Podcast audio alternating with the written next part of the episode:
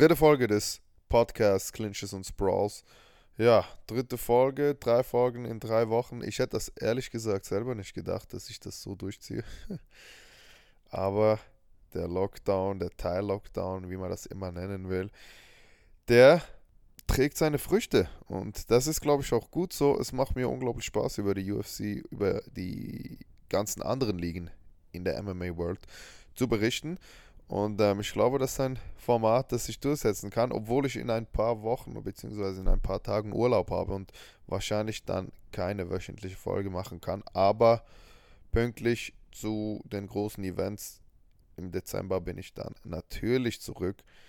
Ich hoffe auch schon eher, aber dazu dann nächste Woche mehr, denn nächste Woche werde ich noch eine Folge mache, machen. Ich hoffe, ich jinxe das jetzt nicht, weil normalerweise, wenn man so etwas verspricht, dann klappt es dann nicht. Gut, Collisions and Sprawls powered by thecrunchtime.de, die Plattform im Internet für US-Sport-Content rund um eure Lieblingsthemen aus NFL, MLB, NBA, NHL, College Sports, die UFC natürlich und viele mehr.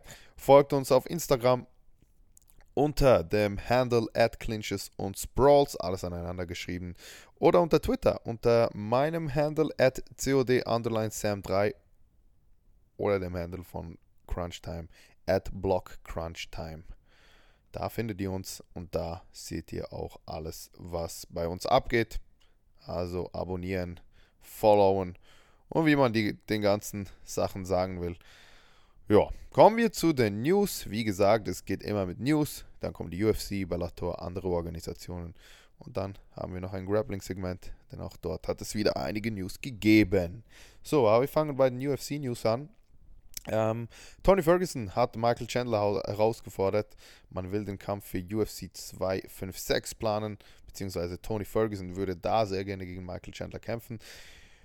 Tony Ferguson gegen Michael Chandler, das könnte ein sehr, sehr geiles Matchup sein viele sagen ja, Michael Chandler wird das locker machen, aber ich sage jetzt mal, hey, Tony Ferguson wird so leicht doch nicht vergessen sein können. Ja, er hat verloren gegen Justin Gaethje, aber die meisten Leute vergessen dann meistens, was vorhin war oder was vor dem Kampf war. Und da hatte Tony Ferguson ja eine der längsten UFC-Streaks die es nun mal gab bis zu diesem Zeitpunkt. Jetzt muss er wieder bei Null anfangen, aber Tony Ferguson ist immer noch in seiner Prime und immer noch ein sehr guter Kämpfer. Und das Matchup, das er gegen Michael Chandler hätte, wäre dann doch relativ ausgeglichen, obwohl ich Tony Ferguson eigentlich als besseren, ja, vielleicht nicht technisch besseren Striker sehe, aber Tony Ferguson kann einiges mehr einstärken als Michael Chandler.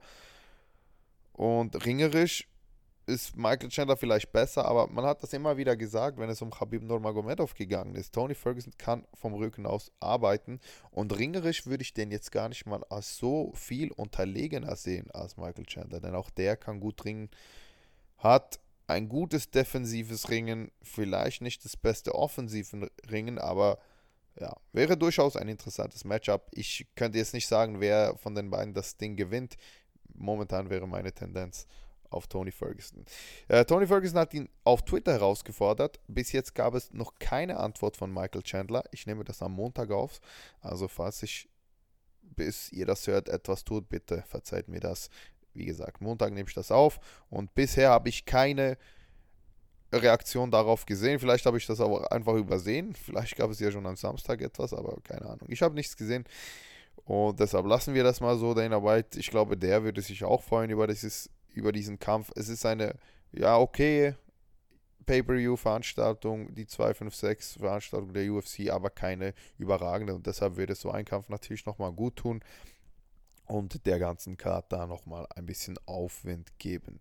Die zweite News, ich habe heute nur zwei News aus der UFC. Natürlich hätte ich ja ein paar Announcements von Fights machen können, aber da gab es leider nicht wirklich viele große Namen, die demnächst kämpfen. Und deshalb lasse ich das mal. Und deshalb ist die zweite News, dass Nate Diaz morgen dienstags von den UFC Rankings gedroppt wird. Er war die Nummer 13 im Welterweight und hat jetzt aufgrund von, ja, nicht wirklich vielen Kämpfen in den letzten paar Monaten die Quittung dafür bekommen. Er fliegt von diesen Rankings runter und kann dann nochmal neu angreifen, wenn er sich dann endlich mal wieder bemüht um einen Kampf. Er wurde ja auch für einen Grappling-Bout herausgefordert bei diesem Submission Underground 19 Event, das im Dezember stattfinden will. Er hätte gegen beziehungsweise die Herausforderung kam von Gilbert Burns und hätte irgendwie um 400.000 Gage äh, ja, stattfinden sollen. Keine Ahnung, wie konkret da das Angebot war.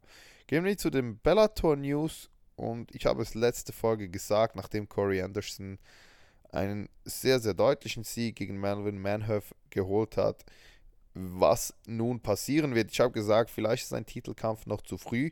Das hat nun auch Bellator so gesehen und deshalb den nächsten Titelkampf von Vadim Nemkov gegen Phil Davis geplant. Das wäre das Rematch. Das erste Aufeinandertreffen hat Vadim Nemkov damals noch gewonnen. Jetzt soll es zum Rematch kommen.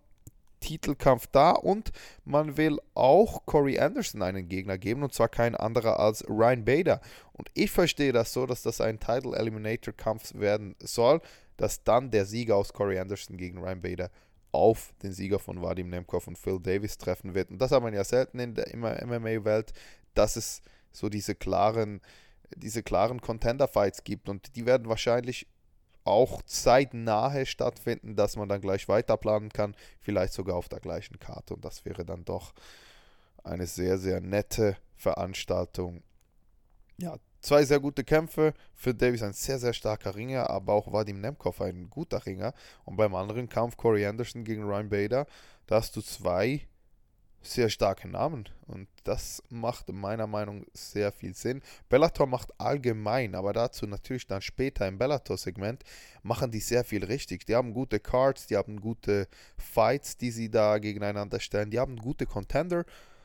Ich habe es angesprochen, letzte Woche zum Beispiel Jaroslav Amosov, auf den kommen wir heute auch noch zu sprechen, aber auch auf in diesem Featherweight-Tournament, in diesem Grand Prix, hat man einiges an sehr, sehr guten Kämpfern und Bellator braucht sich wirklich nicht mehr zu verstecken hinter der UFC. Ne? Also das ist eine sehr, sehr gute Liga, die ohne Probleme da auch ihr eigenes Ding machen kann. Und man hört da viel mehr Positives als von der UFC. Also Dana White macht da einige Fehler mehr, als das bei Bellator getan wird. Ähm, kommen wir zu einer Liga, die dieses Jahr aufgrund von Covid den, ich sag mal, Spielbetrieb einstellen musste, die Rede ist von PFL, nachdem dort vor drei Wochen announced wurde, dass Rory McDonald von der PFL verpflichtet wurde, wurde heute bekannt gegeben, dass auch Fabricio Verdum in der 2021er Saison bei PFL antreten wird.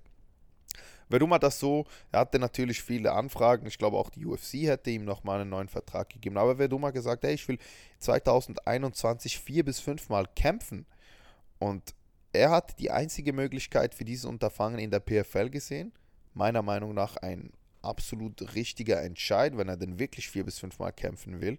Er wird dort natürlich in der Heavyweight-Klasse antreten und im April 2020 zurückkehren. Ich nehme an, dass er da in einem dieser ersten beiden Events starten wird. Ich glaube, auch im ersten Event wird er gleich einen Kampf bekommen. Ja, wer die PFL nicht kennt, das ist so eine Liga, die wirklich so in diesem Liga-Modus kämpfen will. Also da gibt es eine, eine Regular Season, die ist normal so über sechs, sieben Events verteilt. Ähm, das ist jetzt nicht so, dass jeder Kämpfer in allen sechs dieser, dieser Events kämpfen wird. Es gibt auch, ich sag mal, zwei bis drei Kämpfe. Normalerweise sind es so, ja, zwei bis drei Kämpfe, die ein Kämpfer dort macht. Und nach dieser Regular Season gibt es die Playoffs. Da gibt es diese drei Playoff-Events. Da werden in den ersten beiden Events die Viertelfinale ausgetragen, dann das Halbfinale und am 31. Dezember gibt es dann das Championship-Event, wo alle Finalkämpfe stattfinden werden. Es geht bei der PFL in jeder Gewichtsklasse um eine Million US-Dollar. Das heißt, der Sieger dieser jeweiligen äh, Gewichtsklassen bekommt eine Million über und das ist natürlich ein sehr, sehr attraktives Angebot, auch für einen Fabricio Verdum. Man darf nicht vergessen, die PFS ist eine sehr gute Liga, aber dort sind nicht die allergrößten Namen dabei und Fabricio Verdum der würde natürlich nicht nur bei einem Sieg bezahlt werden, der bekommt natürlich auch für jeden Kampf eine gewisse Gage und die wird sich dann immer steigern. Also im Halbfinale hast du logischerweise dann eine größere Gage als im Viertelfinale und allgemein im Viertelfinale natürlich eine größere als in diesen Regular Season Kämpfen. Das ähm, Punktesystem dort funktioniert so, dass man in den normalen Regular Season Kämpfen jeweils drei Punkte bekommt für einen Sieg Und je nachdem, wie der Sieg zustande gekommen ist, also für Finishes gibt es dann noch mehr Punkte. Ein Erstrunden-Finish gibt drei Punkte plus. Ein Zweitrunden-Sieg gibt dann noch zwei Punkte und ein Sieg in der dritten Runde würde dann noch einen Sieg dazu zu diesen drei Punkten geben. Und wie gesagt, der, der die meisten Punkte hat, wird natürlich als erstes gerankt und dann wird sich so die Paarung für das Viertelfinale zusammensetzen. Drei mögliche Gegner von, beziehungsweise mögliche Gegner, drei ebenfalls Heavyweight Contender in der PFL für nächste Saison sind bereits announced worden. Das ist zum einen Hatef Moil, ein 10 zu 4 Bilanzkämpfer vom UFD-Gym aus Deutschland. Dann hat man Brandon Sales, der einen 5-1-Record mitbringt. Es ist ein 39 Jahre alter Army Combative Fighter. Also mal schauen, wie das ist. Er hat aber bisher gut ausgesehen, so wie ich gelesen habe. Ich habe den noch nie kämpfen gesehen. 5-1 Record, hat da bereits mehrere Championship-Trophäen gewonnen, Gürtel gewonnen und wird jetzt bei PFL antreten. Wahrscheinlich auch ein bisschen so für diese Amerikaner, die dann auf Patriotismus machen können. Man kennt das. Und einen anderen Namen, den man hat, ist Mohammed Usman. 7-1 Record, der Bruder von UFC Welterweight Champion Kamaru Usman. Auch er wird dort antreten. Der war, glaube ich, auch schon in diesem Jahr im Roster der PFL. Weitere Kämpfer, man hat noch einen zweiten deutschen Kämpfer bis jetzt gesigned. Das ist Joelton Lutherbach, ein Lightweight mit einem 34 zu 8 Record, also auch kein Jungspund mehr. Aber der wird jetzt nochmal bei PFL angreifen können. Und im Light Heavyweight hat man ebenfalls einen sehr, sehr interessanten Namen, Martin Nielsen. Ein Däne mit einem 6 zu 1 Record von der Frontline Academy, wo auch Jack Hermanson trainiert. Und dieser Martin Nielsen war auch schon bei Cage Warriors Title Contender und das mit sieben Profikämpfen. Also das ist ein Mann bzw. ein Name, den man sich durchaus merken kann. So, von den News kommen wir jetzt zu der UFC und dort hatten wir die Fight Night zwischen Rafael Dos Anjos und Paul Felder. Rafael Dos Anjos gewann diesen Kampf via Split Decision. Ja, obwohl das niemals eine Split Decision war. Zwei Judges haben den Kampf 50 zu 45 gewertet für Rafael Dos Anjos. Das heißt, alle fünf Runden an den Brasilianer gewertet. Und ein Judge hat da einen ganz anderen Kampf gesehen, hat den Kampf 47 zu 48 für Paul Felder gewertet. Deshalb diese Split Decision. Ich weiß auch nicht, was da los war. Also Dos Anjos hat äh, viel Cagework gemacht, hat Felder sechsmal auf den Boden geholt, viel gearbeitet, das also war viel Dirty Work und das hat er gemacht, weil man dann schon einen größten Unterschied festgestellt hat. Klar, Paul Felder ist riesig für einen Lightweight Contender oder beziehungsweise für einen Lightweight Kämpfer wäre aber auch sehr groß für einen Welterweight-Kämpfer. Und das hat man gestern wieder gesehen. Dos Anjos hat für mich fünf Runden gewonnen, wie das zwei Judges gesehen hat. Er hat äh, 155 zu 134 Schläge gelandet. Zwar bei den Significant Strikes 98 bekommen und nur 92 geschlagen. Das ist natürlich ein kleiner Unterschied, aber der ist durch die Größenvorteile von Felder klar gewesen. Irgendwie war das klar, dass Felder da bessere Treffer landen kann. Und deshalb hat Rafael dos Santos da auch direkt den, ähm, also beziehungsweise nach der Mitte der ersten Runde hat er dann begonnen zu grappeln und das sah dann sehr, sehr gut aus. Hatte insgesamt 14 Minuten 15 die Control Time über Paul Felder und dieser hatte genau mal eine Minute 40 die Control Time im Cage. Ja, Chris Lee war dieser Judge, der den Kampf völlig anders gesehen hat. Das würde mich wundern, was er sich dabei gedacht hat, als er wirklich diese, also man kann schon sagen, Frechheit besaß, diesen Kampf so zu werden. Ich verstehe das nicht und ich glaube, dass man Chris Lee einfach alleine schon für diese, für diese Wertung aus der UFC abziehen will. Ich weiß, das hat nicht die UFC selber zu entscheiden. Da gibt es ja immer von den, von den zuständigen Behörden die Leute, die da die Kämpfe judgen, damit das alles auch wirklich parteilos bleibt. Ja, wir machen auch hier MMA-Mathematik. Wen sehe ich als die nächsten Gegner von den beiden Kämpfern? Also bei Paul Felder, ich weiß nicht. Paul Felder war, glaube ich, auf der 6 gerankt oder auf der 7 im Lightweight. Deshalb kannst du dem jetzt auch nicht einen zu einfachen Gegner geben, weil das würde dann ihm auch nicht entsprechen. Und der hat jetzt immerhin auch das Event gerettet und hat da schon auch irgendwo eine einen Anspruch, den er stellen darf. Deshalb würde ich mal sagen, hey, Paul Felder gegen Charles Oliveira wäre doch ein ganz, ganz nettes Matchup. Also Charles Oliveira ist sowieso einer für mich, der immer ein bisschen außen vor gelassen wird, wenn es da um die Titel-Conversion geht in dieser Lightweight Division. Aber Charles Oliveira hat einen unglaublichen Streak jetzt hingelegt. Hat große Namen geschlagen, zuletzt Kevin Lee via Submission. Hat sowieso die meisten Submissions in der UFC geholt in seiner Karriere. Und hey, gebt ihm mal den Title Shot. Wenn nicht, dann gebt ihm Paul Felder. Das ist auch wieder ein großer Name, den er schlagen kann, der auch nicht allzu tief ist in den Rankings. Also das würde ihm dann mit einem Sieg, davon gehe ich fest aus, dass äh, Charles Oliver einen Paul Felder besiegen könnte, dass ihn das nochmal ein bisschen weiter nach oben katapultieren würde. Für Rafael dos Anjos sieht das Ganze ein bisschen anders aus. Klar, der war nicht gerankt im Lightweight, weil er, weil er ja eigentlich ein Welterweight ist, obwohl er ja mal Lightweight Champion ist, aber der ist schon vor ein paar Kämpfen hochgegangen, hat dort immer ein bisschen mit diesen Größenunterschieden zu kämpfen.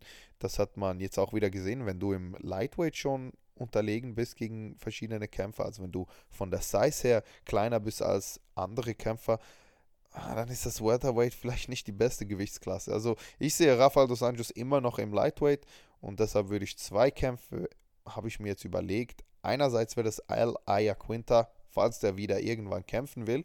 Hat ja schon einige Zeit lang nicht mehr gekämpft. Oder Benel Dariush, der ja eigentlich gegen Charles Oliveira kämpfen hätte sollen ähm, nichts gegen Darius, das ist einer meiner Lieblingsfighter, aber Charles Oliveira verdient dann doch nochmal etwas Besseres als Benel Darius, obwohl das Matchup sehr interessant gewesen wäre. Beides sehr gute Grappler, ähm, beide mit Knockout Power, aber ich sag mal so, ne, von den Rankings her hat Benel Darius noch nicht den Anspruch, einen Charles Oliveira herauszufordern. Klar, dieser Kampf ist nicht zustande gekommen, leider, hätte ich mir sehr gerne gegeben.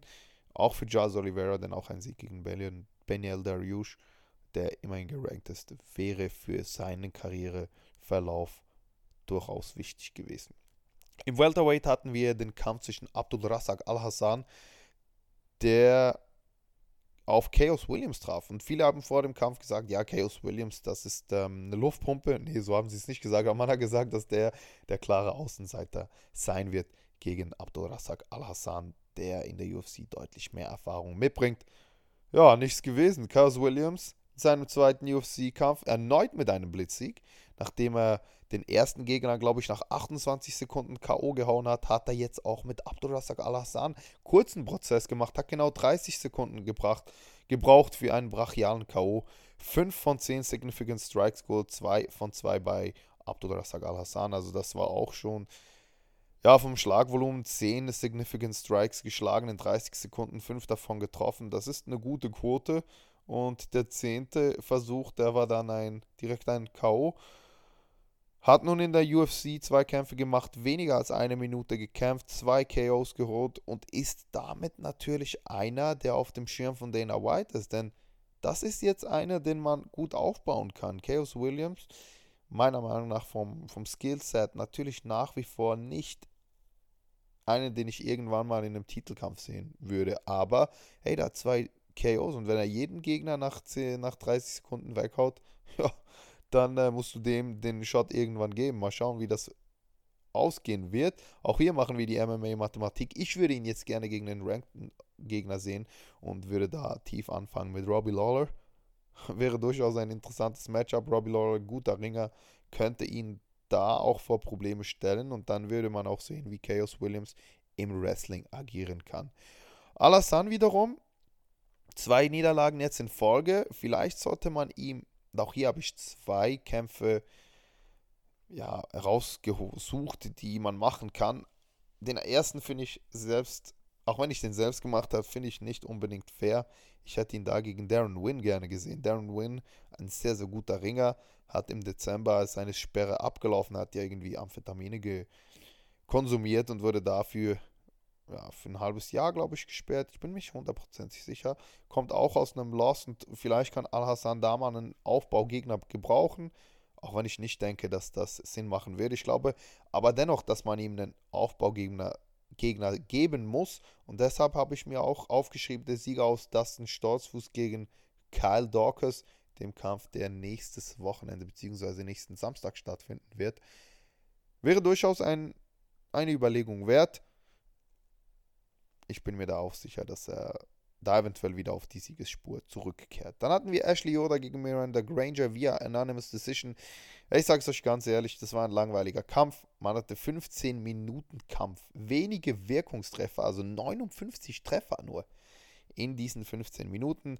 Ashley Yoda am Boden dann doch ein bisschen besser, hat nicht meiner Meinung nach die Grenze gesucht, drei Submission Attempts, aber keiner von denen war wirklich gefährlich, gefährlich für Miranda Granger, hat dann am Ende aber durch die Unanimous Decision ja, verdient gewonnen. Und hier würde ich auch gerne MMA-Mathematik machen, aber ich habe keine Ahnung, was man Ashley oder jetzt geben wird, will. Und deshalb lasse ich das mal. dann im äh, zweiten Kampf dieser Main Card ist ein Kampf heraufgerutscht, weil es gab einige Absage. Julian Marquez gegen Safarbeck Safarov ist abgesagt worden und auch Eric Anders gegen Antonio Arroyo wurde abgesagt. Eigentlich zwei Kämpfe, die auf dieser Main Card hätten stattfinden sollen. Stattdessen ist es Brandon Allen gegen Sean Strickland geworden. Und Sean Strickland hat diesen Kampf via K.O. in der zweiten Runde nach einer Minute 32 geholt. Ja, sagen wir es mal so. Ich hätte von Brandon Allen erhofft, dass er auf sein Grappling setzt ähm, aber der hat sich gedacht, nö, jetzt, ich strike jetzt mal und ähm, versuche Sean Strickland auch mal da imstande etwas gefährlich zu werden. Es hat natürlich nicht geklappt, wurde dann in der zweiten Runde ausgenockt, nachdem er schon in der ersten Runde einiges einstecken musste. Ähm, nach, zwei, äh, nach 6 Minuten 32 in diesem Kampf hat er 94 Significant Strikes kassiert. Also das ist deutlich zu viel. Ähm, ich meine, wenn das noch so weitergegangen wäre, der um die 190 Strikes kassiert und ja, dann wäre die Frage nicht wirklich spannend gewesen, ob er da ausgenockt geworden wäre. Für Sean Strickland eine sehr, sehr starke Performance. Innerhalb von 14 Tagen jetzt zwei Siege geholt und ich würde mal sagen, der Typ ist definitiv back. Und deshalb lass ihn gegen einen gerankten Gegner kämpfen. Wie würde da Ian Heinisch einfallen? Der zwar am 30.01. jetzt gegen Calvin Gastelum kämpft, aber wenn der verlieren wird, und davon gehe ich aus, da Gastelum auch ein bisschen ja, zu schlecht wegkommt, denn der hat immerhin große Namen jetzt gekämpft, auch wenn er eine Mini-Niederlagenserie jetzt vorzuweisen hat. Aber ich würde dennoch sehen, dass er gegen Ian Heinisch gewinnt. Und dann kann man Sean Strickland gegen Ian Heinisch bucken. Sehr, sehr netter Kampf. Ich glaube, Brandon Allen hätte gegen Ian Heinisch kämpfen sollen. Ja, für Sean Strickland wäre das die perfekte Lösung. Und im Eröffnungskampf ist Kay Hansen gegen Corey McKenna nach oben gesprungen. Auch das eigentlich ein Kampf, der in den Prelims stattfinden sollte. Corey McKenna hat diesen Kampf gewonnen via Anonymous Decision, dreimal mit 29 zu 28. Hat ein sehr, sehr hohes Schlagvolumen gemacht, 246 Strike-Versuche in 15 Minuten abgeballert, davon 156 getroffen. Die erste Runde, ja, ich hätte die eher bei Hansen gesehen. Dann die zweite Runde, ja, die muss man McKenna geben, ganz klar. Und die dritte Runde hätte ich dann, ich glaube, das war auch die Runde, die jeder bei Hansen gesehen hat, hätte ich da bei ihr gesehen. Sie hat im Clinch gut gekämpft, hat auch irgendwie stärker ausgesehen, hat deutlich energievoller ausgesehen, aber hat im insgesamt zu wenig gemacht. Ich hätte mir mehr erhofft, dass sie Ringen versucht mit Corey McKenna. Ich glaube, die ist nicht allzu gut. Hatte im ganzen Kampf nur zwei Submission-Versuche, die waren allerdings sehr gut, also tiefe Submissions, hatte mehr Kontrolle insgesamt. Es ist natürlich keine Robbery, das muss man auch sagen. Die Runden waren zu knapp, der Kampf war wirklich zu knapp in ja, allen Runden, außer vielleicht eben dieser dritten Runde, die muss man Kay Hansen geben. Ähm, aber das war vielleicht ein, ein Fehlurteil, aber man kann das wahrscheinlich auch dann im Endeffekt so geben. Es war übrigens der Kampf der beiden jüngsten UFC-Kämpferinnen im Roster der Liga. Ein sehr unterhaltsamer Kampf. Und eben wie gesagt, aufgrund dieser Ausfälle zum Opener der Main Card geworden. Was macht man jetzt mit Corey McKenna? Auch das ist schwierig. Vielleicht wäre so ein Kampf zwischen ihr und Loma Lokbonme interessant. Die hat ja Yin Frey besiegt via Decision, gegen Angela Hill via Decision verloren, gegen Alexandra Albu via Decision gewonnen. Und wäre meiner Meinung nach jetzt der perfekte Gegner für Corey McCann. Ansonsten könnte man vielleicht wirklich daran denken, Randa Marcos jetzt in diesen Kampf zu werfen gegen Cory McKenna, denn auch die hat an diesem Wochenende wieder einmal gekämpft. Leider nicht wirklich erfolgreich, musste gegen die Japanerin Kanako Murata via Decision den kürzeren ziehen. Das war auch eine klare Sache für Kanako Murata. Sehr, sehr dominante Leistung war das. Und im Welterweight hatten wir noch den Kampf zwischen Alex Morono, der Reese McKee besiegt hat. Auch das ein sehr interessanter Kampf, aber auch das eine relativ klare Angelegenheit für Alex Morono, der da dreimal mit 30 zu 27 diesen Kampf für sich entscheiden konnte. Ja, mehr war da nicht zu holen. Neun Kämpfe hat man nur gesehen an diesem Wochenende. Das ist, glaube ich, das Minimale, was man in der UFC bei den Events dieses Jahr gesehen hat. Also, ja, leider nur neun Kämpfe. Aber die waren durchaus interessant und man hat nicht wirklich viel zum Meckern gehabt. Von der einen Veranstaltung gehen wir zur nächsten, denn es findet nächstes Wochenende wieder ein Pay-Per-View der UFC statt. UFC 255 im Main Event. Davison Figueredo gegen Alex Paris. Sehr, sehr guter Kampf. Aber wir fangen wie immer von unten an. Ja, die Early Prelims, die überspringe ich mal, obwohl ein Kampf, den muss man kurz erwähnen. Kyle Dockers, 9 zu 1 Bilanz, trifft auf Dustin Sturzfuß mit einer 13 zu 1 Bilanz. Dawkins, für den ist es der zweite UFC-Kampf, hat, ja, ich glaube, im Frühling dieses Jahres gegen Brandon Allen in einem sehr, sehr guten Grappling-Matchup, das habe ich letzte Woche beim Preview von Brandon Allen gegen Sean Strickland erwähnt, verloren, hat in seiner Karriere von den neun Siegen acht Wins via Submission geholt, eine per Decision. Ist also ein Grappling First Guy und ich freue mich mega. Ich hoffe, der macht nicht den gleichen Fehler wie Brandon Allen und versucht den Kampf im Stand zu halten. Warum ich das hoffe, ist relativ einfach gesagt, denn sein Gegner, das ein Stolzfuß, der kam erst im, ja, im Spätsommer oder war das sogar im September? Nee, ich glaube, es war noch im August über Dana Whites Contender Series in die UFC, hat dort einen Sieg geholt, hat 10 Siege am Stück jetzt, 13 Siege bei einer Niederlage. Auch ein sehr, sehr guter Kämpfer, ein Amerikaner, der aber in Deutschland lebt und trainiert, hat unter anderem Namen wie Arda Adas, Selim Agaf, Jonas Bielstein geschlagen. Also ein Typ, den man in Deutschland kennt und auch er ist ein guter Grappler. Also das würde mich sehr freuen, wenn Cal Dawkins gleich im zweiten UFC-Kampf wieder ein sehr, sehr starker Grappler bekommt. Und Dustin Stolzfuß ist genau das. Und deshalb ist das durchaus ein Early Prelim-Kampf, der Potenzial hat für mehr. Kommen wir zu den Prelims. Da haben wir unter anderem, ja, wo soll ich anfangen? Daniel Rodriguez 13 zu 1 Bilanz gegen Nicholas Dolby 18 zu 4 und 1 Bilanz mit einem No-Contest. Rodriguez 3 zu 0 in der UFC jetzt hat unter anderem Tim Means via Guillotine besiegt in seinem ersten UFC-Kampf. Also Tim Means auch ein, ein, relativ großer Name. Gabriel Green via Unanimous Decision und Dwight Grant zuletzt via K.O. Hat jetzt insgesamt in seiner Karriere sieben K.O.s, vier Submissions.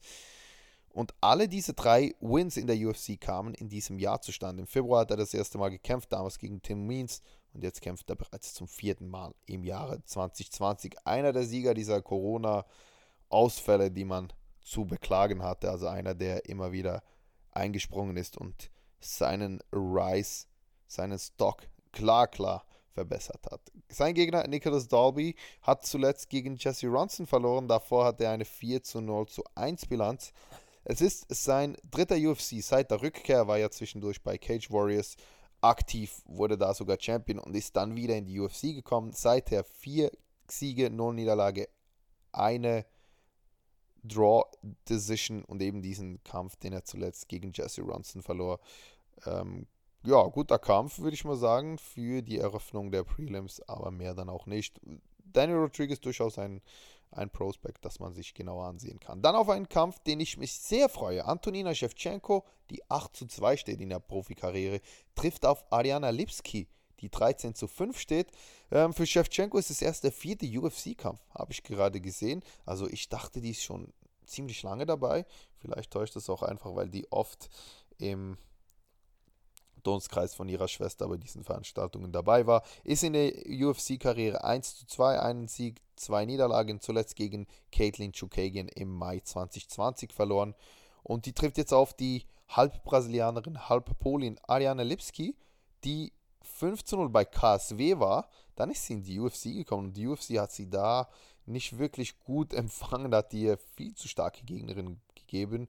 Zum Debüt bekam sie Joanne Calderwood, eine sehr, sehr starke Strikerin, die eigentlich in diesem, in diesem Co-Main-Event kämpfen hätte sollen, wenn sie da nicht gegen Jennifer Meyer verloren hätte. Aber das wäre eigentlich eine Title-Contenderin gewesen jetzt.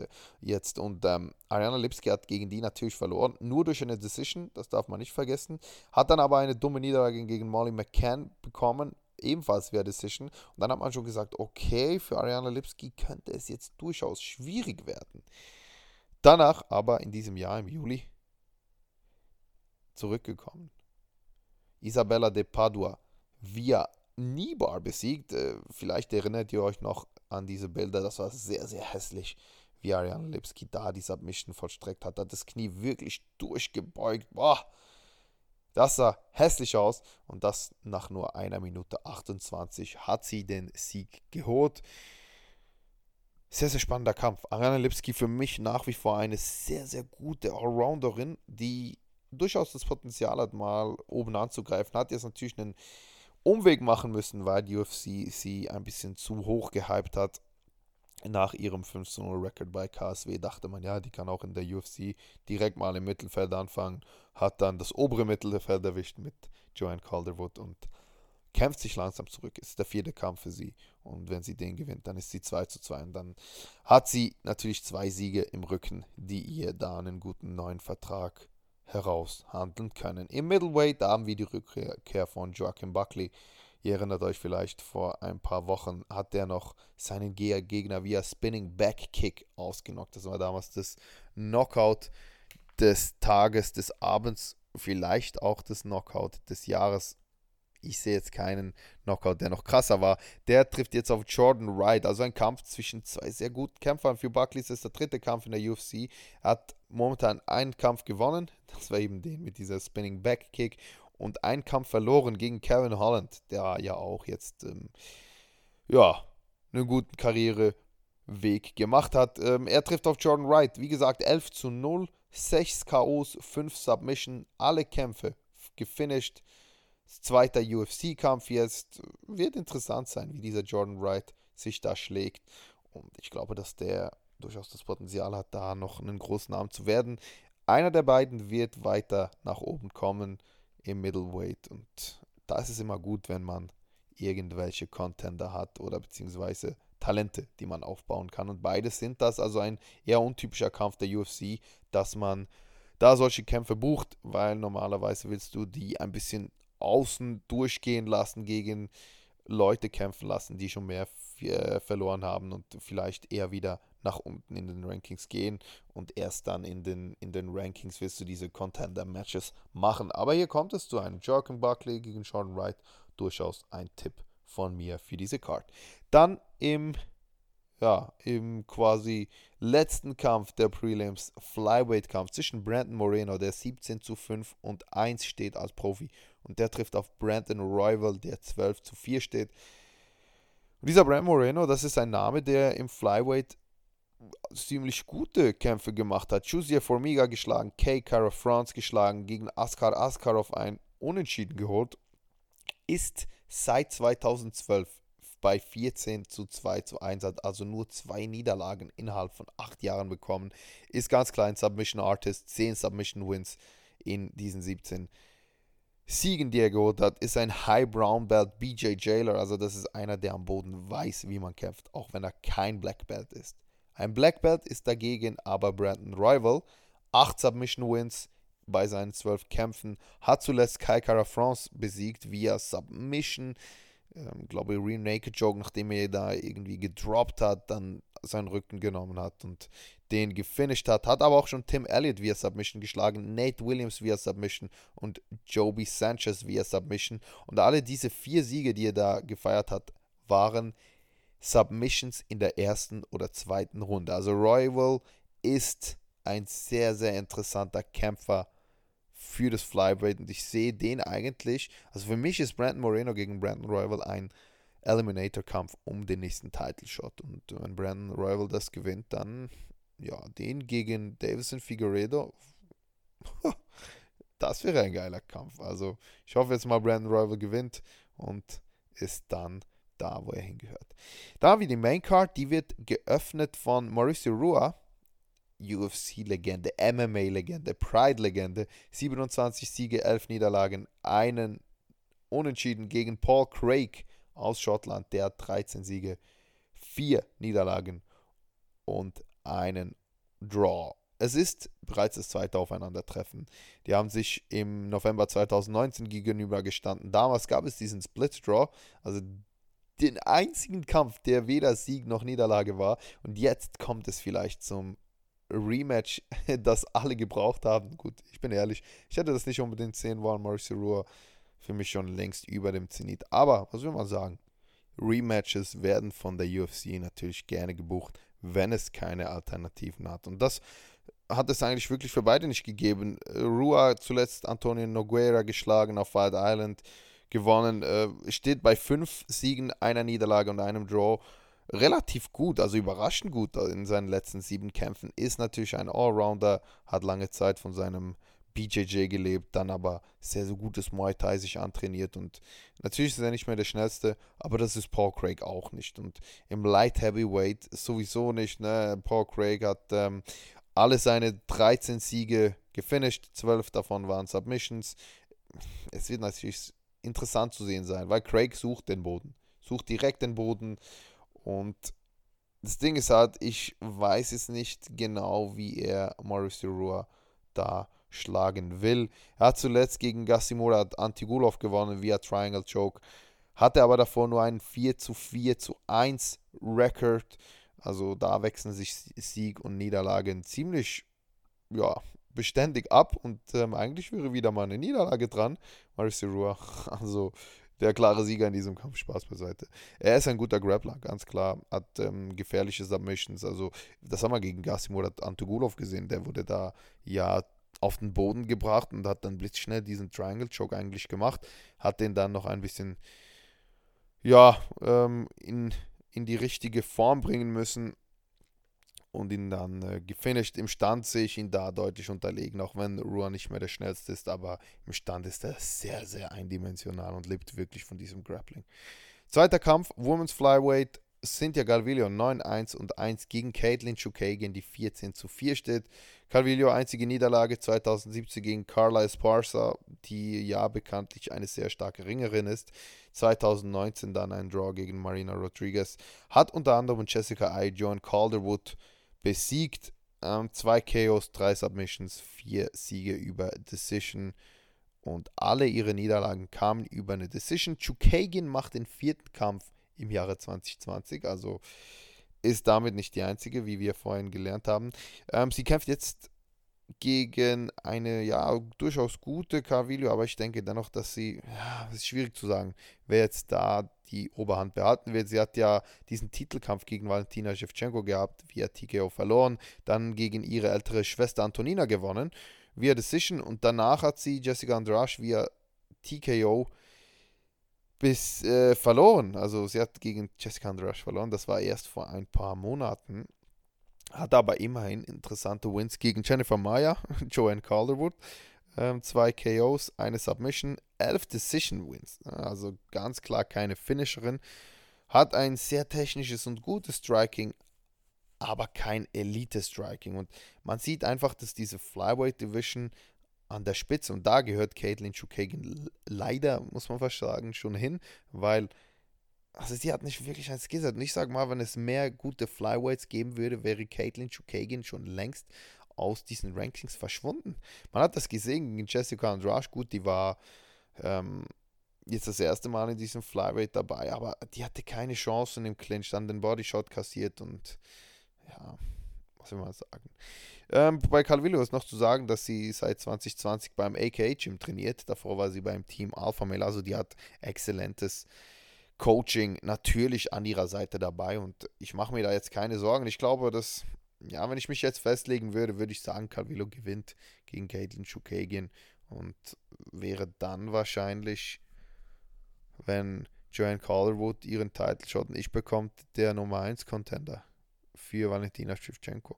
Im dritten Kampf, also in der Mitte dieser Main Card, kommt es im Welterweight zu einem Kampf zwischen Mike Perry, der 14 zu 6 steht, und Tim Means, der 30 zu 12 und 1 steht.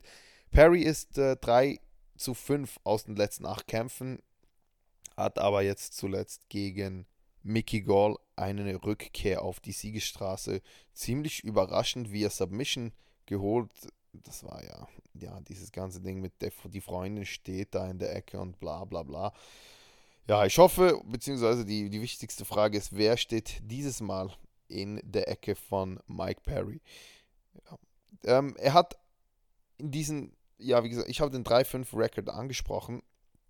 Äh, man darf aber auch nicht vergessen, das waren ziemlich gute Namen. Geoff Neal, Vincente Luque, Donald Cerrone, Max Griffin und Santiago Poncinibio. Gegen die hat er alle verloren, hat aber auch Paul Felder geschlagen, Alex Oliveira. Das sind äh, ja dann schon gute Namen. Ne? Also ist ein klassischer Striker, kommt ursprünglich aus dem Boxen und ist ein ziemlich komischer Typ, wenn man das so sagen kann.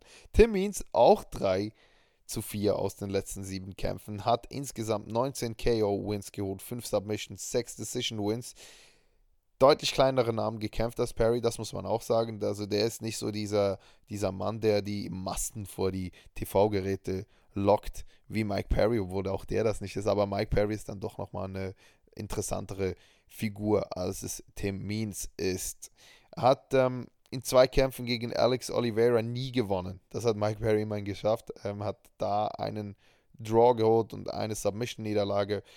Auch er kommt aus dem klassischen Boxen, hat drei Profikämpfe gemacht. Das finde ich nicht so cool. Das wird wahrscheinlich ein reines Striking-Matchup geben. Ich stehe da ja nicht drauf, wenn ein MMA-Kampf drei Runden lang nur über das Striking funktioniert. Und das werden wahrscheinlich auch keine Kicks sein, die man sehen wird, sondern halt wirklich diese, dieses klassische Boxing. Im Co-Main Event Titelkampf Nummer 1 im Flyweight Valentina Shevchenko, die 19 zu 3 steht gegen Jennifer Meyer, die 18 zu 6 und 1 steht. Shevchenko, ja, der hat 12 Siege in Folge. Wenn man die Amanda Nunes Niederlagen ausnimmt, ähm, sehr dominante Championess, hat jetzt äh, vier Titelkämpfe in Folge gewonnen in der Division. Kagan geschlagen, Karmush geschlagen, Jessica Ai geschlagen, Joanna Jacek besiegt. Also jeder Jacek, war wahrscheinlich noch der größte Name, der sie besiegt hat. Aber dennoch, das waren ja immer nicht so diese, diese Kämpfe, die man sehen will. Klar, Valentina Shevchenko ist eine Counter-Strikerin, eine, die, die gerne mal wartet. Äh, sie kommt ja auch aus diesem Muay Thai-Bereich, hat aber auch ein starkes Ground-Game und ähm, gute, ich sage jetzt mal nicht technisch schöne Takedowns, aber sie hat durchaus immer die Möglichkeit, ihre Gegnerin auf den Boden zu holen. Da versucht sie sie dann zu smashen, die Top-Control zu bekommen und irgendwann mal auch die Submission zu attackieren. Hat jetzt 6 KOs geholt, 7 Submissions und 6 Decisions. Also alles ziemlich eng beieinander bei ihr. Und Jennifer Maya hat ja erst kürzlich, also es ist auch schon ein paar Monate her, im Number One Eliminator Match Joanne Calderwood besiegt via Armbar. Das ähm, hat mich nicht unbedingt gefreut. Ich bin ja, also Joanne Calderwood war ja schon als Title Contenderin stand schon als diese fest und hat dann aufgrund von, von Zeit, ich weiß nicht, warum man so einen Kampf annimmt, das ging eigentlich immer schief, aber sie hat diesen Kampf dann angenommen gegen, gegen Jennifer Meyer und dann prompt verloren, wie es eigentlich immer so ist, ne? wenn jemand den Titelkampf schon auf sicher hat und dann vorher noch einen Kampf machen will, dann verliert sie immer. Ähm, ja, Meyer eine Kämpferin, die auch schon ihr Gewicht verpasst hat. Ähm, Glaube ich, zweimal aus den letzten drei Kämpfen. Das ist natürlich viel zu viel. Da sollte sie sich vielleicht mal überlegen, ob sie eine andere Gewichtsklasse ja, betreten sollte. Das heißt, äh, wenn sie das Gewicht wieder nicht schafft, dann würde sie auch bei einem Sieg nicht der Champ sein. Dann würde es zu einem Rematch kommen gegen Valentina Shevchenko und dann, ich kann mir nicht vorstellen, dass die zweimal gewinnen sollte ich kann mir auch nicht vorstellen, dass sie einmal gewinnt, aber wenn sie das Gewicht nicht machen sollte und dann dennoch kämpft, naja.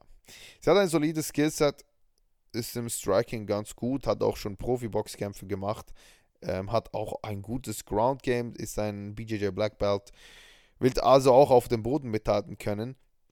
zumindest bei der Submission Defense. Sie hat äh, vier KOs geholt, fünf Submissions und neun Decisions, also auch eher keine Finisherin. Ist aus dem Wanderlei Silver Camp rund um das Jukebox Academy Gym und ähm, ja, die wird schon wissen, was man in einem Titelkampf beachten sollte. Kommen wir zum Main Event. Für mich ein sehr geiler Kampf. Ich mag Davison Figueredo. Der ist bei mir lange unter dem Radar durchgeflogen. Allgemein diese Flyweight Division. Aber man muss wirklich sagen, dass die durchaus an der Spitze einige gute Namen hatte. Also Figueredo kommt ähm, aus einem Sieg gegen Joseph Benavides. Den musste er ja zweimal schlagen. Beide Male via KO gewonnen. Den zweiten Kampf hat er sehr, sehr deutlich gewonnen. Er, hat, er musste ja zweimal rangehen, weil er beim ersten Mal das Gewicht nicht gemacht hat. Deshalb hat er auch den Titel nicht gewonnen. Da kam es zu Rückkampf und den hat er dann deutlich für sich entschieden. Am Ende dann via Rear Naked Joke, obwohl er den schon mehrere Male hatte. Also der hatte, glaube ich, vier oder fünf Rear Naked Jokes gegen Benavides. Benavides immer wieder gut verteidigt, aber den vierten oder eben gesagt fünften konnte er dann nicht mehr verteidigen. Hat extreme Power in seinen Fäusten. Ähm, gerade für diese Gewichtsklasse. Das ist nicht wirklich typisch, dass einer, der so wenig wiegt, so viel Power in den Fäusten hat. Er hat aber auch ein gutes Wrestling und ein natürlich noch besseres Jiu-Jitsu als ein Brasilianer. Und das ist wirklich einer der, ja, der krassesten Submission-Angreifer in diesen unteren Divisions. Ich sage immer wieder, wenn ihr ein geiles ein geiles Scramble sehen wollt, dann schaut euch den ersten Kampf zwischen ihm und Benavides an. Da gab es eine Submission bzw. Grappling-Sequenz, die, die überragend war. Das habe ich mir so oft angesehen, das könnt ihr euch nicht vorstellen. Richtig geil, wie diese Transitions gekommen sind, wie diese Defenses bei den Submissions gekommen sind, wie dann der nächste Angriff gekommen ist. Das war wirklich geiles Chain Submission Wrestling. Boah, das war richtig geil.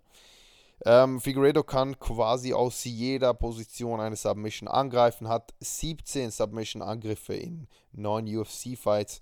Das äh, mag jetzt nicht als so viel vorkommen, aber man darf auch nicht vergessen, dass Figueredo immer sehr kurze Kämpfe hatte. Ne? Der hat meistens nur drei Runden gekämpft und eben diese zwei 5-Minuten-Kämpfe im Titelkampf, aber beide Kämpfe sind ja relativ schnell zu Ende gewesen und deshalb äh, diese 17 Submission-Angriffe die sind schon eine gute Zahl. Er kann zwar ringen, ähm, ist aber so einer, der den Takedown nicht bis zum Ende verteidigt. Also der sagt dann sich irgendwann mal, ja gut, gehe ich halt auf den Boden, ich kann vom Rücken aus gut arbeiten ähm, und ja, brauche mich da eigentlich gegen niemanden zu verstecken. Er ist recht nicht in dieser Division.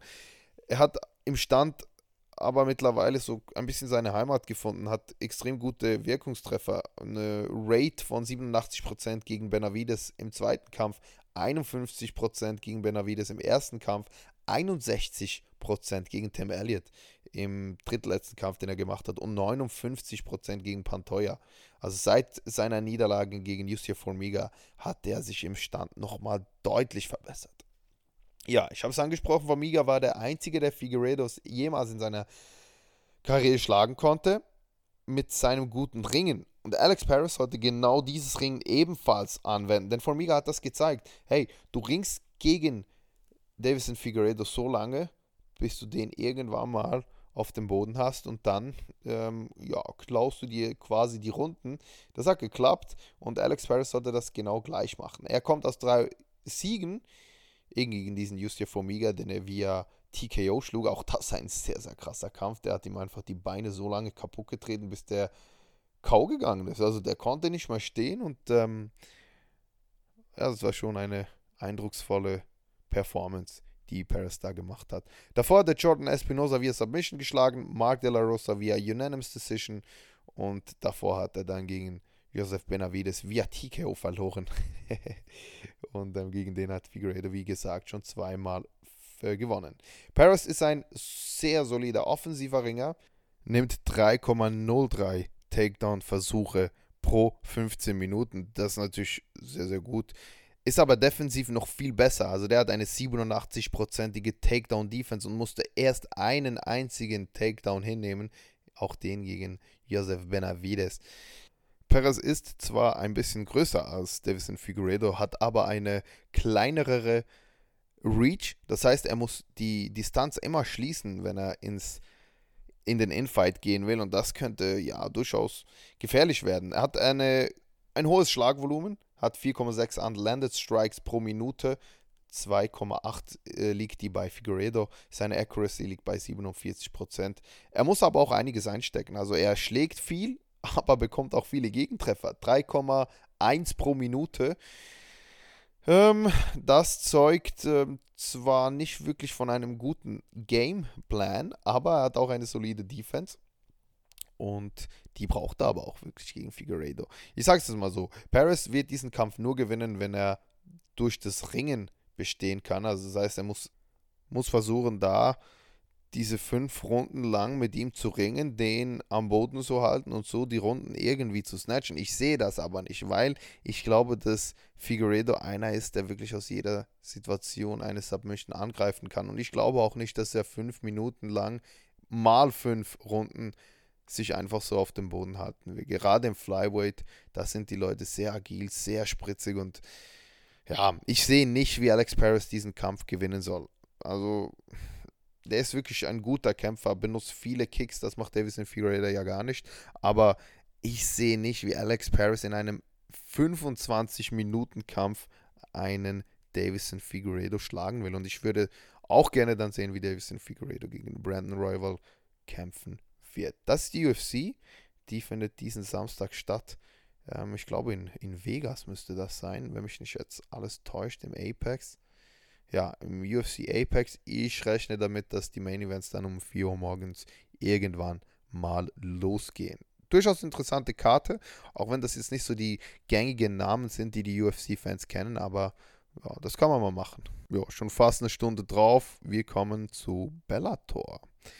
Da hatten wir letzte Woche dieses äh, Grand Prix Event mit ähm, dem zusätzlichen Kampf von Jaroslav Amosov gegen Logan Storley. Der Kampf zwischen beiden Ungeschlagenen, den schauen wir uns kurz an. Jaroslav Amosov gegen Logan Storley, beide noch nie verloren. Amosov 24 zu 0, Logan Storley war, glaube ich, 11 zu 0. Split Decision am Ende für Jaroslav Amosov, der meiner Meinung nach keine Split Decision verdient hätte. Ich bin da ganz bei euch. Die letzte Runde hätte man Logan Storley geben müssen.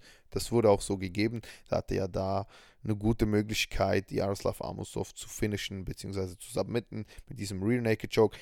Aber die ersten beiden Runden, die kann man eigentlich nur an Jaroslav Amosov geben. Hat da sehr gut die Takedowns verteidigt und Logan Storley ist ein sehr aktiver Ringer. Hat aber wirklich Mühe mit ähm, Jaroslav Amosov. Gut, das konnte man so erwarten. Ist eigentlich so der Kampf geworden, den wir uns alle erwartet haben. Was mir aber aufgefallen ist, ist, dass sowohl Jaroslav Amosov auch, als auch Logan Storley im Stand meiner Meinung nach nicht wirklich so diese harten Fäuste schlagen. Es ist so, als würde das so Alibi-Strikes sein, die beide da immer wieder raushauen. Das ist ja nicht nur in diesem Kampf aufgefallen, das war auch in den Kämpfen davor. Und dennoch wird oft davon gesprochen, dass, also vor allem bei Jaroslav Amosov, dass der viel Power hat in den Fäusten. Ja, okay. Äh, für den hat jetzt den längsten aktiven Winning Streak ähm, im Profi-MMA mit 25 Siegen. Braucht noch vier und dann hat er den gleichen Rekord wie Nurmagomedov. Also das ist durchaus ein Kämpfer, den man auf dem Schirm haben sollte. Dann im äh, Eröffnungskampf dieser Main Card hatte man den deutschen Daniel Weichel, der gegen Emmanuel Sanchez im Viertelfinale dieses Grand Prix der Featherweights gekämpft hat. Hat via Decision verloren. Ganz klare Decision war das. Ähm, Emmanuel Sanchez war besser. Aber man hat auch gesehen, dass Daniel Weichel ein richtiger Kämpfer ist. Hat diesen Kampf nie aufgegeben, hat bis zum Schluss gekämpft, musste einiges einstecken. Und ich werde jetzt nicht davon sprechen, dass Daniel Weichel ein, Sieg, äh, ein, ein Verlierer ist dieser Partie. Der hat sich da schon einen Namen gemacht. Aber Emmanuel Sanchez war besser. Das muss man einfach so sagen. Und für Weichel ist das natürlich bitter der ist wieder ja, sehr weit weg von einem möglichen Titelkampf gegen Patricio Freire, der ja dann im Main Event kurzen Prozess gemacht hat mit Pedro Carvalho, den brachial ausgenockt hat und sich so das Halbfinalticket gesichert hat. Jetzt also im Halbfinale des Grand Prix Pedro, was für Pedro Carvalho? Patricio Freire, Pitbull Freire gegen Emmanuel Sanchez. Ja, ein cooler Kampf, würde ich jetzt mal sagen, aber bis dahin wird es wahrscheinlich noch ein bisschen gehen. Was weniger lang geht, ist das äh, andere Halbfinale dieses Grand Prix, denn da haben sich Darren Caldwell und AJ McKee ja schon einige Zeit länger dafür qualifiziert. Am Donnerstag jetzt kommt es zu diesem Event, wo dieser Kampf stattfinden wird. Und auch da wollen wir kurz schauen, was man auf dieser Veranstaltung sonst noch für Kämpfe hat. Das ist ja ja, durchaus einige interessante Namen dabei. Wir fangen im Bantamweight-Bout an zwischen Keith Lee und Rofen Stotts. Äh, Lee 7-3 und Stotts 14-1, also ein eher ungleiches Matchup. Keith Lee ist der Bruder von UFC Lightweight Kevin Lee, kommt aus einem 4-Win-Streak und steht 2-0 bei Bellator, bekommt jetzt also mit Rofen Stotts einen sehr, sehr starken Kämpfer vor die Brust. Ist ein zweimaliger NCAA Division II Champion mit Nebraska Kearney, ist ein BJJ Brown Belt und hat sechs Siege in Serie, einen durch K.O., zwei durch Submission und drei via Decision. Einziger Carrier Loss, den er hat in seiner Profikarriere, war gegen den rankten UFC Bantamweight Fighter Merab Dvalishvili. Also das kann man ja fast nicht als Niederlage gelten, denn der Typ ist richtig, richtig stark. Hat unter anderem einen Fourth Degree Black Belt in seiner Karriere besiegt mit Jeff Curran. Klar, das war am Ende dessen Karriere, aber dennoch äh, ein Fourth Degree Black Belt. das musst du zuerst mal schaffen und das Ringen von Stotts ist sehr, sehr gut. Mal schauen, wie gut Keith Lee da mithalten kann. Dann haben wir im zweiten Kampf Joey Davis gegen Bobby Lee, einen weiteren Lee allerdings nicht verwandt mit Kevin Lee. Joey Davis, ähm, Welterweightler, ist 7-0 in seiner Profikarriere. Ein sehr interessanter Kämpfer. Ein viermaliger NCAA Division II National Champion mit Notre Dame Falcons, den Notre Dame Falcons, das ist also nicht die große Notre Dame Schule, hat einen 16 0 Record in den Playoff Matches, 5-0 als Amateur MMA Kämpfer 7-0 als Profi. Kämpft gegen Bobby Lee, der 12 zu 4 steht. Lee wird sein Bellator-Debüt machen, hat aber auch schon neunmal bei LFA gekämpft. Da haben wir das Co-Main-Event, auch dort einen sehr guten Kampf, beziehungsweise einen sehr guten Namen. Benson Henderson, 28 zu 9 als Profi gegen Jason Jackson, der 12 zu 4 als Profi steht. Henderson kommt aus einer Niederlage im August gegen Michael Chandler. Das war ja dieses Rematch, das lange erwartet wurde und das Michael Chandler dann auch in die UFC gebracht hat. Also nicht so, dass äh, irgendwie der Kampf ausschlaggebend war, aber es war der letzte Kampf von Michael Chandler in seinem Bellator-Contract. Und Jackson hat ähm, nach seinem Bellator-Debüt, das er verloren hat gegen Ed Roof, nun zwei Decision-Siege in Folge. Also für ihn ist es der vierte Kampf bei Bellator. Ein durchaus interessanter Kampf, aber ich sehe nicht, dass Benson Henderson den verliert. Das Main Event, wie gesagt, das erste Halbfinale dieses Grand Prix. Der Sieger bekommt ja dann eine Million von 50 Cent gesponsert. AJ McKee hat im äh, Achtelfinale Georgi Karakanian besiegt via KO in der ersten Runde, dann in der zweiten Runde, also im Viertelfinale, Derek Campos via Submission in der dritten Runde besiegt und jetzt im Halbfinale trifft er auf Darren Colbert und Darren Colbert hat Henry, Henry Corrales via Unanimous Decision besiegt, im Viertelfinale dann Adam Borichs besiegt in der ersten Runde durch Submission, sehr dominante Leistung. AJ McKee steht 16 zu 0 in seiner Karriere hat seit dem letzten Dezember keinen Kampf mehr gemacht und gilt ein bisschen als Favorit. So, sein Skillset, relativ einfach gesagt, ist ein sehr energiebewusster Kämpfer, der aber sehr viel Aufwand macht. Also der arbeitet gerne am Cage für seine Takedowns, hat gute Eingänge für Jokes, also der wenn du gegen den shootest, und das wird Darren Caldwell machen, dann musst du immer aufpassen, dass du nicht direkt in einem Choke landest. Der hat ähm, ein sehr starkes defensives Ringen mit Counterattacks zu Takedowns. Also das heißt, wenn der mal auf den Boden gebracht werden soll, dann sagt er sich, okay, ich verteidige jetzt den Takedown und greife gleich selber zu einem Takedown. Haben wir mehrere Mal gesehen und ähm, hat eine sehr starke Defense, auch mit dem Rücken wenn er mit dem Rücken am Cage ist, kann den Gegner da sehr gut rausdrehen. Ich habe noch niemanden gesehen, der AJ McKee über längere Zeit am Cage drücken konnte oder halten konnte. Er hat auch gute Kicks, das hat äh, Darren Caldwell nicht in diesem Umfang wie AJ McKee, benutzt diese auch und hat gegen fast alle Featherweights einen größten Vorteil. 1,78 groß, also riesig eigentlich, wenn man bedenkt, und eine Reach von 1,87 unglaublich. Ähm, die Größe wird wahrscheinlich nicht so ein Vorteil sein gegen Darren Caldwell, denn er ist selber 1,77 groß. Auch er sehr groß für einen Featherweight. Er hat den ungeschlagenen Adam Borix besiegt im Viertelfinale. Heißt also, er würde gerne auch den nächsten ungeschlagenen Kämpfer besiegen. Hat eine gute Reach, ebenfalls gute Kicks. Ich sage mal, nicht so gute Kicks wie AJ McKee. Aber sein Ringen ist dann doch nochmal besser. Ist ein NCAA Champion mit North Carolina State, war viermal ACC Champion. Also die Division, in denen die North Carolina State University-Ringer da gekämpft hat, hat diese viermal gewonnen in seinen vier Jahren am College. Sehr, sehr gut. Er trainiert auch wieder aktiv an seinem Freestyle-Wrestling, hat erst zuletzt gegen ähm, Luke Pletcher war das, der 2020 die Big Ten gewann mit Ohio State, glaube ich. War bei diesem Flow Wrestling Event bei Dake vs. Jamiso dabei, hat den Kampf allerdings nach Punkten verloren. Er holt sich die Takedown anders als AJ McKee auch im, auf der Open Mat, wenn ich das so sagen soll. Also der braucht nicht unbedingt den Cage, der holt die einfach mal so wie ein klassischer Freestyle Wrestler das macht. Er grindet seine Gegner lange, versucht irgendwann den Rücken zu bekommen. Das Submission Game ist zwar nicht so stark wie das von McKee, aber auch er ist immer gefährlich für eine Submission. Und hey, ganz ehrlich, AJ McKee gegen Pitbull Frater, das wäre schon ein geiler Kampf. Aber ich würde mir auch gerne den Kampf von Darren Caldwell gegen Pitbull geben, weil ich glaube einfach, dass Darian Caldwell ein bisschen underrated ist, aufgrund, dass AJ McKee noch nie verloren hat und diese ganzen Spielchen, die man da hat. Aber für mich, und das muss ich wirklich sagen, ich sehe nicht unbedingt, warum Caldwell schlechter sein soll. Er hat 15 Siege, drei Niederlagen.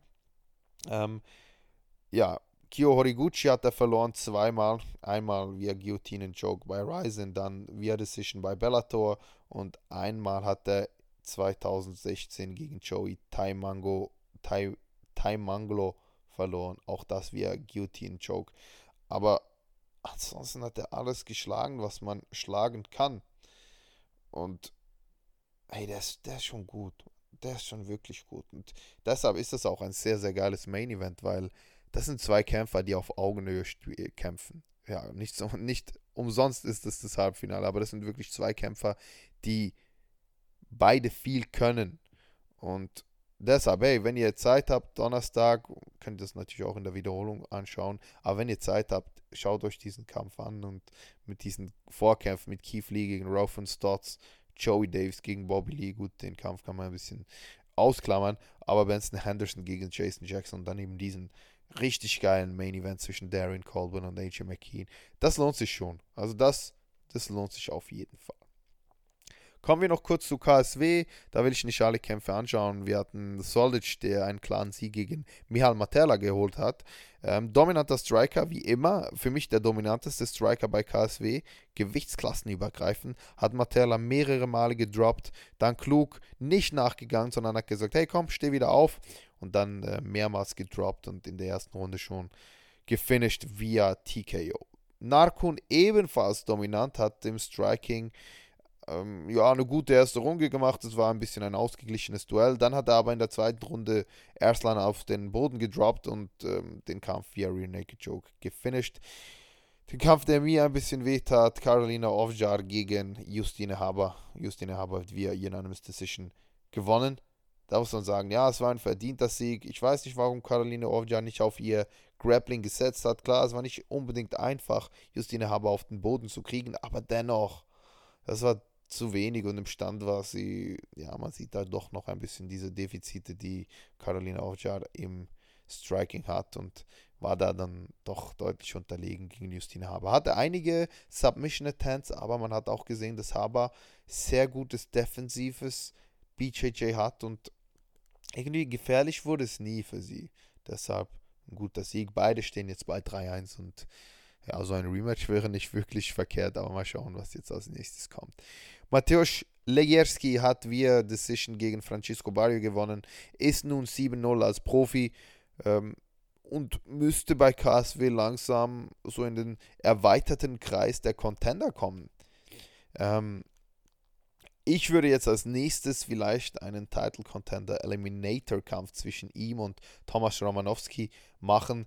Der hat ja auch einen sehr guten Streak, hat jetzt eine 13 zu 7 Bilanz, hat aber 8 Siege in Folge geholt. Das heißt, er ist 5-7 als Profi gestartet, hat seither jeden Kampf gewonnen und letztens bei KSW 55 Ion Surdo geschlagen. Oder man macht diesen Kampf und der Sieger bekommt dann Boris Mankowski für diesen, für diesen Title Shot Eliminator Kampf. Dann hatten wir auch noch Daniel Torres, der via Split Decision gegen Max Koga gewann. Ja, hat man jetzt schon mehrere Mal gehört. Meiner Meinung nach auch ein Fehlentscheid. Max Koga war besser. Aber wie es so schön heißt, ey, lass die, lass die Entscheidung nicht bei den Judges. Denn da wirst du immer eine böse Überraschung bekommen. Für Daniel Torres könnte es jetzt bereits mit dem Titelkampf klappen. Saladin Parnasse ist der, der Champion in dieser Gewichtsklasse und äh, Torres hat den ja schon mal herausgefordert, dann Max Koga bekommen und äh, Max Koga hat mal gesagt, hey, wenn du den Kampf gewinnst, dann bekommst du den Title Shot bei KSW. Und ähm, ich wüsste jetzt nicht, warum Daniel Torres den nicht bekommen sollte. So, ja, über eine Stunde jetzt gemacht. Kommen wir noch kurz zum Grappling. Who's Number One? Nummer 5 am 11.12. findet es statt. Man hat jetzt wiederum einige neue Matchups bekommen. Dante Leon gegen Roberto Jiménez, sehr geiler Kampf. Äh, Dante Leon und Roberto Jiménez, beide waren bei dieser vierten Veranstaltung, Veranstaltung von Who's Number One dabei. Ähm, ja, Dante Leon, Kanadier, Black Belt Under Vitor Oliveira und Julio Cesar Pereira und Jiménez Black Belt unter seinem Vater Raúl Jiménez ähm, hat bei Who's Number One 4 gegen Craig Jones klar verloren. Ähm, das ist jetzt keine Schande. Gegen Craig Jones verliert fast jeder, der nicht Gordon Ryan heißt. Ähm, hat seitdem drei weitere Matches gemacht bei den Pan Americans, ist im Viertelfinale dann gegen Philippe Andrew ausgeschieden. Und Dante Leon hat auch bei Who's Number One 4 gekämpft. Wie gesagt, dort gegen Cody Steele via, ja, via Decision gewonnen. Ist 9-1 aus seinen letzten 10 Kämpfen. Den einzigen Loss gab es gegen Kerry Tonnen, also der Sieger, äh, den Sieger, den Coach von Gordon Ryan. Weitere Matchups: Mesa Bastos kämpft gegen Grace Gundrum. Äh, beides Black Belts. Grace Gundrum, 18-jährig, sehr, sehr jung, noch nie verloren in einem Grappling-Bout ganz geiler Kampf und ähm, weil Ma Maisa Bastos noch nie submitted wurde. Also das ist ein cooler Kampf zwischen den beiden Ladies. Dann haben wir Wagner Rocha, eine Legende im Grappling. Der trifft auf John Blank, einen, ja, man kann sagen, Newcomer. John Blank, ein 10th Planet Black Belt im BJJ, also in diesem 10th Planet System. Genauso wie Grace Kundrum übrigens, die auch ein Black Belt ist. Und heute wurde dann noch ähm, Tyro Tolo, der ja schon Wagner Rocha besiegen konnte und auch Nicky Ryan besiegt schon. Ähm, der ist als nächster announced worden. Sein Gegner wird erst am Dienstag announced. Also da kann ich jetzt euch noch nicht sagen, wer das sein wird. Aber natürlich wird es dann zu Who's Number One, fünfte Edition, eine kleine Preview geben. Ich hoffe es jedenfalls. Ne? Wenn das zeitlich passt, dann würde ich das sehr gerne machen. Denn Grappling soll natürlich auch ein Teil dieses Podcasts sein. So, ich habe es gesagt, ähm, das war es schon wieder von der, von der dieswöchigen Ausgabe. Nächste Woche schauen wir dann an, was bei UFC los war und was bei Bellator los war, denn das hat alles seinen Impact. Ne? Wie gesagt, folgt uns auf den Social Media Plattformen. Ich verlinke die natürlich nochmal in den Show Notes. Auf Instagram wäre das Clinches und Sprawls auf Twitter COD underline Sam3, das ist das Handle dort und Block Crunch Time at Block Crunch Time für die News vom Block Crunch Time, also vom Crunch Time Blog.